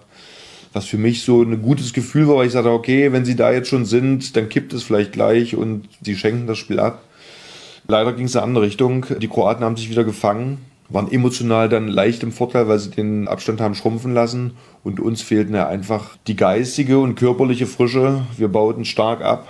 Die Kroaten haben dann mit einer sehr stabilen Abwehr und mit einem guten Lado Sola uns dann den Schneid abgekauft, haben das Spiel gedreht, was ja sehr enttäuschend ist, weil Olympia natürlich klar, aufgrund dessen, dass es auch nur alle vier Jahre ist, einen sehr hohen Stellenwert hat. Vielleicht nicht unbedingt sportlich, aber rein, was das Event angeht. So, und deswegen ist es natürlich sehr schade, diese einmalige Chance, einen Olympiasieg einzufahren, wir nicht genutzt haben. Das ist ja traurig aus meiner Sicht. Es gab viele Leute, die dann auch mal gesagt haben, Mensch, bei Olympia mal zu sein, ist ja schon das Schöne. Eine Medaille zu haben, ich meine, was möchtest du mehr? Ja, aber wenn du die Chance hast und die Goldmedaille schon in der Hand hast, dann kann ich mich damit trotzdem auch heute noch nicht richtig arrangieren. Natürlich. Wir haben da vorhin erzählt, dass mir mein Trainer gesagt hat, als Zehnjähriger, aus dir mache ich meinen Nationaltorhüter. Jetzt habe ich die Chance, ich habe eine Silbermedaille gewonnen. Sei doch dankbar und zufrieden. Das bin ich auch. Aber trotzdem den Ehrgeiz zu haben, wenn ich Gold schon in der Hand habe, dann muss ich auch in der Konsequenz das durchziehen. Und das ist uns damals nicht geglückt. Und das ist dann unbefriedigend. Und ich finde, das ist aber auch nichts Schlimmes, weil das zeigt den Ehrgeiz, den ein Sportler hat und haben sollte. Das ist die Haltung. Jeder geht damit unterschiedlich um, aber meine Haltung ist die und darüber bin ich halt heute auch noch traurig, dass uns das damals nicht geglückt ist. Das ist ja ganz interessant, dass du das so offen zugibst. Das erste Gespräch mit einem Welthandballer, das ich geführt habe, war mit Magnus Wieslander, zwar nicht offiziell in dieser Serie als Teil davon, aber ich habe ihn natürlich gefragt, wie das ist, wenn man dreimal ein Olympiafinale verliert. Mit einer sensationell guten Mannschaft, die die Schweden damals ja hatten. Dann hat er die Champions League auch nie gewonnen. Diesem Titel ist ja ewig hinterhergelaufen und er gilt als der beste Spieler, den es jemals gegeben hat. Trotzdem sind ihm diese Erfolge verwehrt geblieben. An dir, sag ich mal, nagt es ein klein bisschen, dieses Olympiafinale verloren zu haben. Du hast aber alle anderen Titel gewonnen, die man gewinnen kann. Trotzdem bist du nicht zufrieden. Ist ja erstaunlich eigentlich. Ja, also zufrieden, hier jammern wir natürlich auf ganz hohem Niveau. Aber wenn ich die Chance habe und hatte, auf einer absoluten Spitze zu spielen und wir damals 2004 auch eine Mannschaft hatten, die vom Alter her gut gepasst hat, die gut eingespielt waren und du die Möglichkeit hast, dann musst du diesen Anspruch auch haben, diesen Titel zu gewinnen. So, das ist für mich eine Grundvoraussetzung, um erfolgreich Handball zu spielen. Wie man das Ganze bewertet und wie man das übertreibt, der Vergleich Magnus Wieslander, dreimal im Finale zu stehen, ist natürlich extremst bitter. Und gerade diese schwedische Generation hat ja wirklich auch über mindestens eine Generation darüber hinaus den Welthandball geprägt, zu der damaligen Zeit, vor allen Dingen mit den Russen, die beide vor allen Dingen die 90er Jahre ja dominiert haben. Und da ist das schon sehr bitter. Ich weiß jetzt nicht, wie der Magnus Wieslander sich dazu konkret geäußert hat, aber ich glaube, dass er einer ist, der eine innere Haltung hat, die sehr ausgleichend ist. Ich glaube schon, dass er auch eine gewisse Enttäuschung spürt. Aber ich glaube, er geht mit dieser Situation mit einer gewissen Gelassenheit um. Das zeigt so ein bisschen diese skandinavische Gelassenheit, die ich mir vielleicht zu meiner aktiven Zeit auch das eine oder andere Mal gewünscht hätte bei mir. Aber auch das ein Prozess gewesen. Deswegen auch die Dankbarkeit, dass ich ein Jahr mit ihm noch spielen konnte. Ne? Weil er ja auch eine ganz besondere Persönlichkeit ist, von der ich mit Sicherheit das eine oder andere mitnehmen konnte. Und ja, auch das zeichnet so einen Weg, so eine Karriere, solche großen Titel mit so einer großen Generation halt nicht zu gewinnen. Ja, das ist für die natürlich auch extrem bitter. Deswegen, wir sind nicht die Einzigen, die solche Finals verloren haben. Da gab es auch andere Nationen und man muss da entsprechend mit umgehen. Jetzt hast du Magnus Wieslander angesprochen, beziehungsweise ich habe das ja zunächst getan. Für mich eine absolute Legende. Ein Jahr durftest du noch mit ihm zusammenspielen wenn man dann in die Kabine kommt, als ja zu dem Zeitpunkt gestandener Bundesligaspieler, der du gewesen bist. Ist das doch noch eine Aura, die man dann irgendwie spürt bei so einem Spieler, wenn man dem gegenübertritt als Mitspieler dann auch, dass man merkt, von dem kann ich selbst, obwohl ich ja schon was drauf habe, noch richtig viel lernen, auch für meinen weiteren Karriereweg? Oder nimmt man das in dem Moment gar nicht so wahr? Das nimmt man, glaube ich, nicht so wahr. Das ist einfach Schritt für Schritt. Wie gehen sie miteinander um? Die Schweden an sich sind jetzt keine Nation, die hohe Hierarchien unbedingt pflegen. Sie fordern ein, dass du alles gibst und dich entsprechend in diese Gruppe integrierst. Deswegen, ob das jetzt ein Wieslandern, Olsen oder ein Löwgren waren, waren keine, die ihre, ich sag mal, vielleicht vermeintliche, weil sie älter waren oder mehr Titel gewonnen haben oder irgendwas eingefordert haben, sondern du bist mit ihnen auf Augenhöhe gewesen. So, und das war für mich beachtenswert. Und deswegen schätze ich halt auch Magnus Wieslander, der jetzt nicht versucht hat, dir zu zeigen, dass du vielleicht in dieser Hierarchieform nicht auf gleicher Ebene stehst, sondern sie haben dich akzeptiert, auf gleicher Ebene zu sein. Grundvoraussetzung natürlich aber immer alles zu geben und und und. Ja, und das war für mich absolut nochmal ein Entwicklungsschritt und eine, eine Phase, in der ich viel mitgenommen habe, für meine eigene Entwicklung auch. Ja, das kann man jetzt nicht immer in Worte fassen. Was hast du da jetzt genau mitgenommen? Auch das ist ja einfach nur ein Prozess, dass du dich in einem, in einem Umfeld und in einer Gruppe einfach auch zurechtfindest und deinen Platz findest. So. Und das macht ja auch etwas mit dir. Und das war dann vielleicht auch der notwendige Schritt nochmal, um mich persönlich und individuell auch zu entwickeln, um auch vielleicht Sichtweisen auf die eine oder andere Situation zu haben. Weil das Trainingsumfeld in Kiel war ja schon nochmal was anderes. Also Noka Sederusic hatte sehr hohe Trainingsanforderungen und Ansprüche und kann mir ja trotzdem sagen, dann stand ich am Ende ja trotzdem nur im Tor. Die Jungs mussten immer rennen und wenn ich sehe, einen Magnus Wieslander mit Ende 40 und auch einen Staffan Olsson, wie die teilweise übers Feld gefegt sind, bei Trainingseinheiten und und und, sich in alles reingeschmissen haben mit Ende 30, wo vielleicht der eine oder andere sagt, komm, machen wir ein bisschen langsamer und wir gucken, wie wir hier durchs Training kommen. Das kann man bei denen nicht sagen. Da war dann immer volle Pulle. Und das hat mich schon sehr beeindruckt, dass jemand, der er so viel erreicht hat, sich nicht auf diesen Lorbeeren irgendwo ausruht, sondern dann in jeder Situation alles gegeben hat. Auch das war für mich nochmal ja, ein Entwicklungsschritt zu sehen, erfolgreich denken. Erfolgreich denken geht nur in den jeweiligen Situationen auch alles dafür zu investieren. Ja, weil du kannst in dem Moment, wo du dann diese Leistung bringen musst, muss das ja schon vorbereitet sein. Und das geht ja nur im Training. Ja, und das war für mich in der Form dann schon nochmal neu und auch ein neuer Entwicklungsschritt.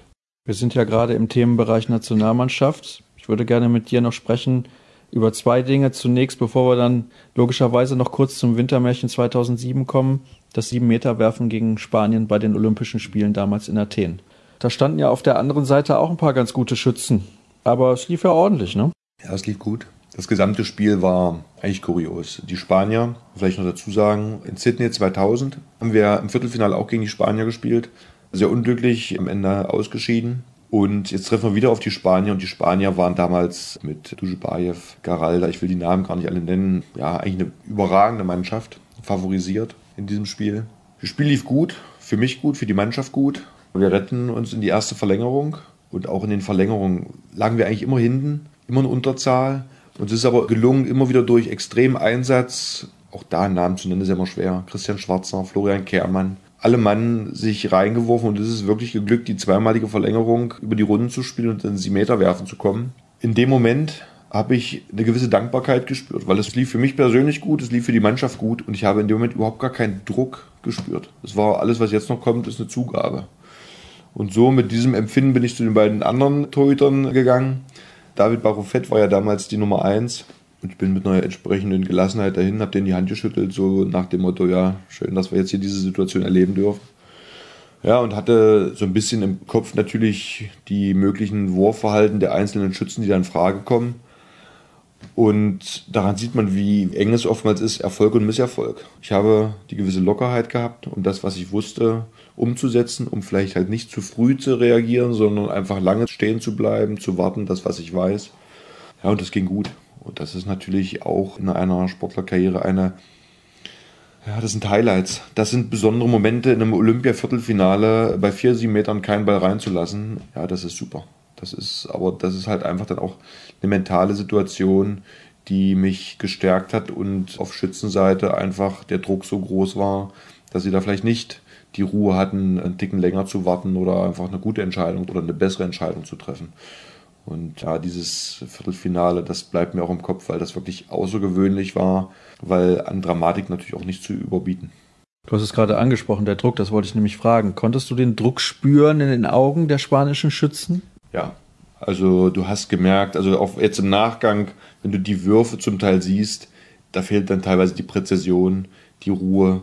Also der Druck war deutlich zu spüren. Die waren extrem nervös. Da bist du dann vielleicht in dem Moment auch als Schütze im Nachteil, weil klar, das Tor ist dann nicht groß, wird der Druck größer, wird das Tor noch kleiner und du weißt, je mehr, ich sag mal, Schützen dann schon da waren und der Druck auf dich damit natürlich auch immer mehr steigt, wenn du dann dieser Situation nicht diese Lockerheit entgegenbringst, du kannst nicht sagen, so jetzt sei mal locker.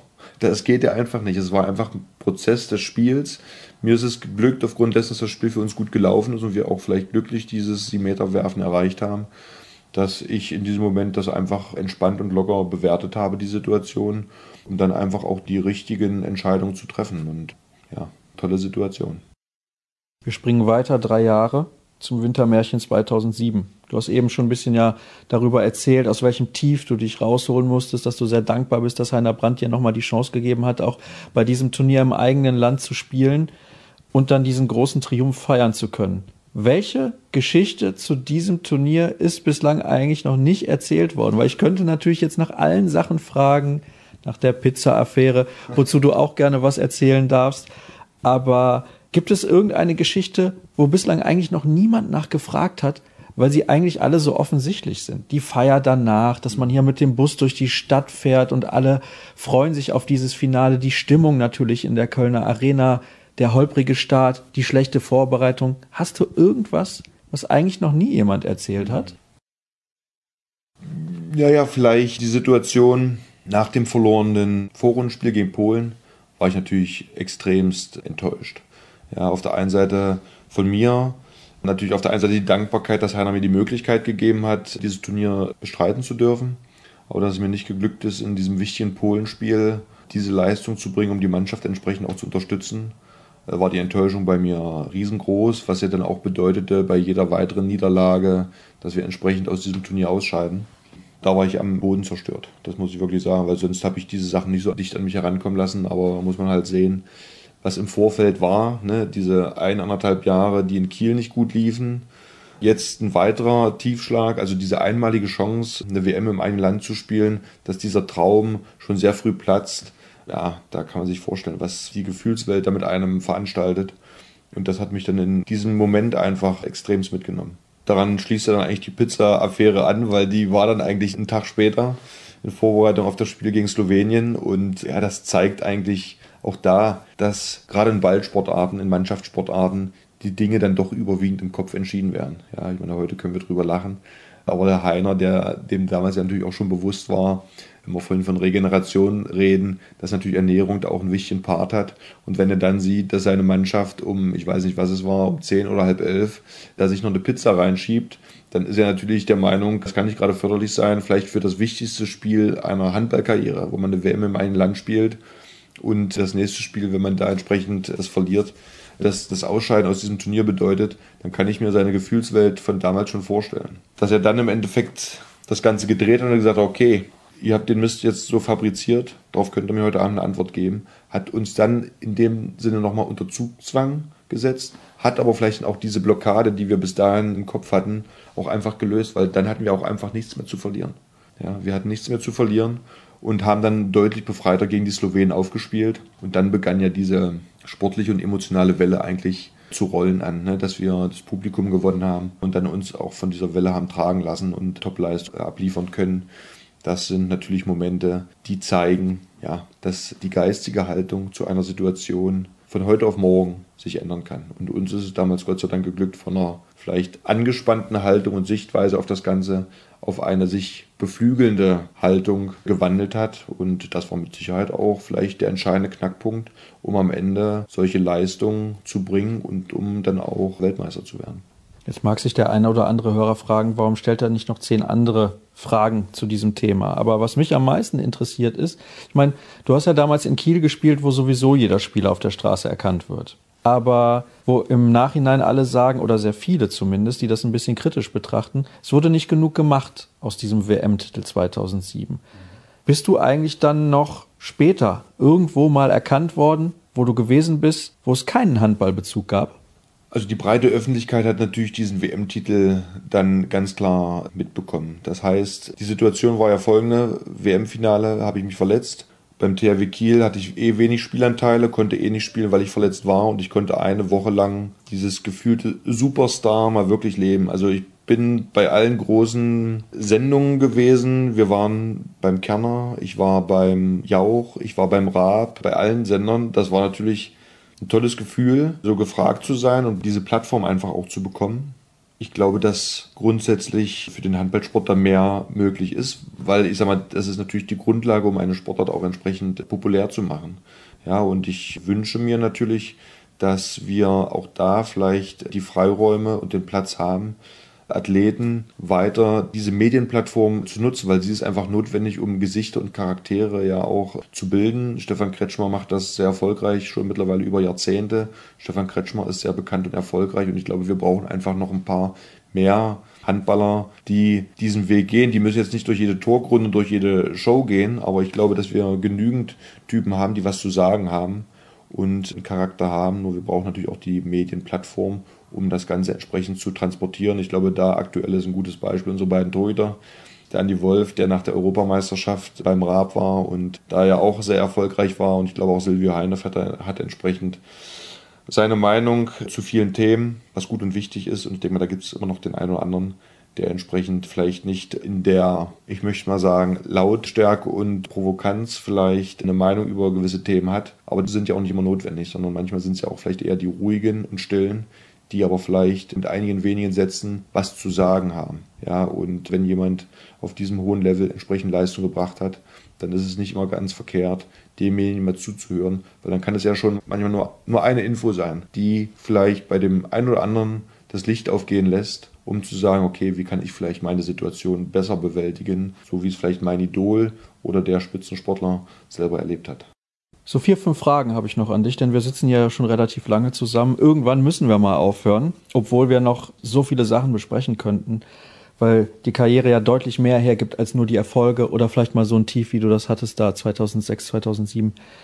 Du hast dich dann irgendwann ja entschieden, aufzuhören. Nach deinem letzten Spiel, warst du ein bisschen froh, dass alles vorbei war? Ah, das war nicht wirklich geplant alles. Das war alles, puh, ja, Situation bei den Löwen war so, dass ich mich beim letzten Abschlusstraining, glaube ich, aufs letzte Spiel verletzt habe mit dem Kreuzbandanriss. Und mit dieser Kreuzbandverletzung, ich war damals 37, war es jetzt natürlich relativ ja, schwierig, nochmal die Möglichkeit zu bekommen, auf diesem Level auch zu spielen, was ich mir selber vorgestellt habe. Aber ich hatte das Glück, in Top-Mannschaften zu spielen mit dem SC Magdeburg, THW Kiel, Rhein-Neckar-Löwen. Und jetzt zu sagen, okay, ich spiele aus Spaß der Freude weiter Handball. Vielleicht nicht mehr in diesem Spitzenbereich, aber weil ich Spaß habe am Handballspiel und weil ich damit auch noch ein bisschen Geld verdiene, das war nicht mein Anspruch. Mein Anspruch war, mich in der Spitze zu bewegen und habe dann damals auch für mich, als dann klar war, dass sich das vielleicht auch im ersten Schritt mit meinem Knie nicht so entwickelt, dann die Entscheidung getroffen, dass es mit der aktiven Karriere vorbei ist und habe dann entsprechend auch die Gedanken dahin gebracht, wie geht es weiter, womit werde ich mich weiter beschäftigen und da gibt es ja jetzt das eine oder andere Projekt, in dem ich aktiver werde und mit dem ich mich auch auseinandersetze. Da können wir vielleicht irgendwann demnächst nochmal drüber sprechen. Denn ich behaupte mal, wir werden uns das eine oder andere Mal sicherlich noch über den Weg laufen. Was ich auch immer gerne frage, ist so Mitspieler, die du hattest oder auch Gegenspieler. Wer ist vielleicht mittlerweile ein guter Freund? Wer ist der talentierteste, mit dem du jemals zusammengespielt hast? Wer hat einen besonders großen Eindruck bei dir hinterlassen? Also vielleicht erstmal zu den Spielern, die ich nicht so leiden konnte. Ich kann mich daran erinnern, Krischer Hannawald war ein Torwart, der ja sehr markant war, viel provoziert hat. Und ich konnte Krischer nicht leiden aufgrund seiner Art und so weiter und so fort. Und dann war die Situation, dass wir bei einem Nationalmannschaftslehrgang zusammen nominiert waren. Bin damals mit Steffen Stiebler vom SC Magdeburg zu dem Lehrgang gefahren und komme halt zur Rezeption, gucken, wie ist die Zimmerverteilung und sehe, okay, Krischer Hannawald, war ich natürlich pappesat gefragt, ob man das ändern kann, was ein bisschen unangenehm war, weil als ich das fragte, stand hinter mir Marc Dragunski und Krischer Hannawald, die damals beim Tusum Essen gespielt haben und bekamen das mit. War natürlich ein bisschen peinlich. Wir haben es nicht geändert. Krischer und ich waren auf einem Zimmer. Der erste Tag war Sendepause, weil ich glaube, er hat relativ schnell gemerkt, dass ich da sehr reserviert war. Aber er fing dann an mit der Kommunikation und wir merkten eigentlich im Gespräch, dass wir dann doch auf einer Wellenlänge sind und sind dann eigentlich nach diesem Lehrgang deutlich befreundeter auseinandergegangen und haben uns dann auch bei den jeweiligen nächsten Lehrgängen aufeinander gefreut. Also von daher sieht man auch, dass eine Haltung, die man hat zu einer Person, die eher auf das Äußerliche vielleicht erstmal gemünzt ist, eine sehr subjektive ist und wenn man sich mit demjenigen austauscht, die Haltung gegenüber einem sich deutlich ändern kann. Und ich komme mit Krisha heute super klar. Wir sind befreundet und ich freue mich immer, wenn wir uns sehen. Und der zweite ist vielleicht Bertrand Gilles. Gerade bei der WM 2003, wo ich ihn mit Sicherheit sehr stark attackiert habe. Das Spiel lief für mich gut. Ich habe relativ viele Bälle auch von ihm halten können. Auch er war für mich ein ein absoluter Leader und Führungsspieler der französischen Mannschaft damals. Und ich habe mir immer mal so ein, zwei rausgesucht, die mir ja entweder aufgrund ihrer Spielweise oder ihrer Mentalität einfach auf den Sack gingen. Kann man es einfach so sagen? Um auf Deutsch zu sagen, die mir auf den Sack gingen, genau. Und Bertrand ging mir auf den Sack mit seiner Art. Ja, und ich kann aber sagen, heute schätze ich ihn, wenn wir uns treffen, gehen wir sehr gut miteinander um. Ich schätze ihn aufgrund einfach seiner Professionalität und auch der Leistung, die er gebracht hat. Ja, und deswegen, das sind, glaube ich, so die beiden markantesten, wo sich meine Haltung den beiden gegenüber einfach deutlich geändert hat. Mit denen ich gespielt habe, SC Magdeburg, Olafur Stefansson, einfach nur ein genialer Spieler. Da kann man fast von einem Handballkünstler reden, weil er nicht über die Kraft kam, sondern einfach über Spielwitz, Spielintelligenz, hohe Athletik und was er oftmals fabriziert hat, außergewöhnlich. Deswegen ein toller Typ, auch ein toller Mensch. Wir haben uns viel über Philosophie, da sind die Isländer uns scheinbar deutlich voraus gewesen zur damaligen Zeit. Er auch viel über Philosophie erzählt hat. Ich konnte ihn damals nicht ganz verstehen, weil mein Bewusstsein über Philosophie damals gen Null ging. Ich aber mit meinem heutigen Wissen doch eher verstehe, worauf er hinaus wollte, mit der einen oder anderen Anekdote oder mit dem einen oder anderen Ansatz. Und deswegen zeigt es mir, wie früh er in seiner Karriere einfach auch schon, was den Ansatz geistiger Haltung und und und zu gewissen Themen er da schon sehr weit war und ich da von ihm sehr, sehr viel gelernt habe. Ich nehme jetzt einfach ihn mal als Paradebeispiel für den SC Magdeburg. Beim THW Kiel waren es eigentlich die drei Schweden. Ne? Magnus Wieslander, der ja jetzt auch nicht der, wie soll ich denn sagen, der große Handballbrecher war, sondern einfach durch Spielwitz, durch Spielintelligenz, durch die Situation zu erkennen und im richtigen Moment die richtige Entscheidung zu treffen. Ja, außergewöhnlich, auch außergewöhnlich positiver Mensch, genauso auch wie Stefan Löwgren, auch ein Ausnahmeathlet, sportlich wie auch als Persönlichkeit, noch Stefan Olsson. Vielleicht einen weiteren, den man dazu nennen muss, ist Nikola Karabatic, der in dieser Phase kam, als es bei mir sportlich schon leider etwas bergab ging.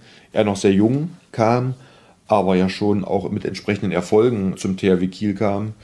Er trotzdem immer sehr wertschätzend jemandem gegenüber gewesen ist und das habe ich geschätzt, weil er das eigentlich bis heute, zumindest was meine Einschätzung angeht, das bis heute pflegt. Also die Titel, die er auf seiner Visitenkarte stehen hat, nicht auslebt, sondern trotzdem wertschätzend ist er, glaube ich, der Handballer, ich weiß gar nicht, wie man das ausdrücken soll, über so viele Jahre immer entscheidend mit dabei ist, im Abwehrzentrum, im Angriff, nicht müde ist und nicht satt ist, egal welchen Titel er hat. Das ist das, was ich vorhin gesagt habe. Wenn du einmal diesen Titel geholt hast, dann möchtest du ihn immer wieder haben, weil du weißt, die Zeit ist einfach begrenzt, in der du Titel sammeln kannst. Er eine außergewöhnliche Karriere bis hier erlangt hat und von daher auch einen unglaublichen Willen hat, entsprechende Leistung immer wieder abzurufen. Absolute Ausnahmeathlet. Und das sind so eigentlich die Spieler, die mir sehr auffällig in meiner Karriere mich geprägt haben. Auf der einen Seite, was das Sportliche angeht, aber auf der anderen Seite auch, was die persönliche Entwicklung angeht. Tolle Typen, mit denen ich da spielen durfte. Das ist ja immer so die Gretchenfrage, die sich viele stellen. Wieslander oder Karabatic, du lachst schon. Also ich finde, kann man überhaupt nicht miteinander vergleichen. Kann man überhaupt nicht miteinander vergleichen. Ich glaube, Magnus Wieslander ist der Geniale, weil nicht über die Kraft kommen, sondern über die Spielintelligenz. Und Nikola Karabatic einfach ein Charaktertier. Einfach mit großem Willen zum Ziel kommend. Von daher überhaupt zwei komplett unterschiedliche Ansätze. Aber in ihrer Haltung auch anderen Personen gegenüber wertschätzend. Das schätze ich, wenn jemand, oder das ist auch meine Erfahrung, die ich gesammelt habe, dass Leute, die wirklich große Titel auch dazu beigetragen haben, es oftmals nicht nötig haben, sich entsprechend zu präsentieren, sondern eher, ich sag mal, etwas bescheidener damit umgehen. Und das schätze ich an beiden. Aber von ihrer Art her, Handball zu spielen, komplett gegensätzlich. Jetzt habe ich vielleicht doch mehr oder weniger alles gefragt, was ich fragen wollte. Gibt es noch irgendwas, was du loswerden möchtest?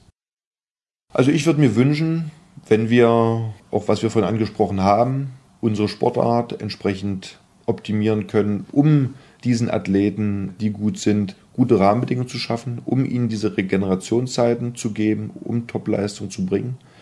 Um jungen Spielern auch auf diesem Weg, der ja, was ich vorhin angedeutet habe, der bei mir optimal gelöst war zwischen Sportschule, also zwischen Schule und Training, besser zu koordinieren. Ich glaube, dass wir da viele Möglichkeiten haben, jungen Athleten einen guten Weg zur individuellen Handballspitze zu geben, da Rahmenbedingungen zu schaffen, dass viele Athleten diesen Weg gehen können. Also das würde ich mir wünschen. Vielleicht kann ich meinen Teil dazu beitragen, aber ich glaube, das ist notwendig, um unsere Sportart weiterzuentwickeln und auch so platzieren zu können, wie wir Handballer unsere Sportart sehen. So, das sind die Rahmenbedingungen, die notwendig sind. Und ich glaube, wenn uns das gelingt, diese umzusetzen, dann hat der Handball weiterhin eine sehr gute, positive Zukunft. Und dann wünsche ich mir, dass in Zukunft vielleicht noch der ein oder andere deutsche Welthandballer dazukommt. Bislang gibt es zwei. Es dürfte vielleicht noch mal einer folgen. Das wäre sehr nett, wenn das passieren würde. Ich danke dir für ein sehr, sehr interessantes und spannendes Gespräch. Ich weiß jetzt gar nicht, wie lang es geworden ist.